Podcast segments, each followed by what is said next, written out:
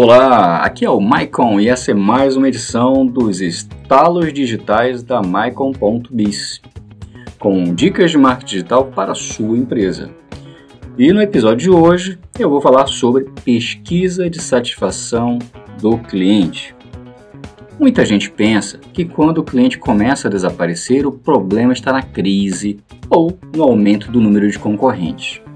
Às vezes não é bem assim o cliente começa a desaparecer porque o seu produto ou serviço tem algum problema, seja no produto especificamente, ou no atendimento, ou até mesmo na sua empresa.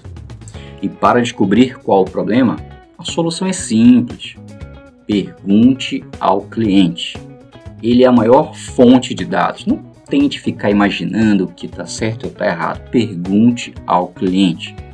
Elabore uma pesquisa de satisfação em um formulário na internet. A minha dica é: use o formulário do Google Drive, que é grátis. Se você tem um Gmail, esse formulário já está pré-pronto, basta você ativar. E coloque três perguntinhas simples. A primeira: o que você mais gosta em nosso produto ou serviço? Segunda: o que pode melhorar em nosso produto ou serviço? Essa é a mais importante de todas.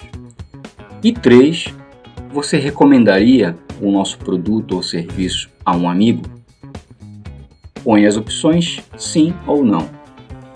Não peça nome, não peça telefone ou qualquer tipo de contato do cliente. Se você pedir, ele não vai responder com sinceridade. Envie esse formulário pelo WhatsApp, por SMS, por e-mail ou qualquer outro canal de comunicação que você tenha com o cliente, tanto para os atuais clientes como para ex-clientes também. Você vai se surpreender com as respostas e descobrir problemas que você nem imaginava.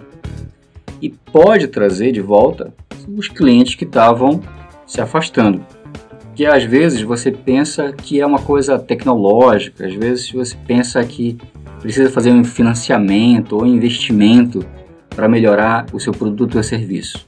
Mas não, às vezes o cliente quer uma coisa muito pequena e você vai descobrir perguntando para ele.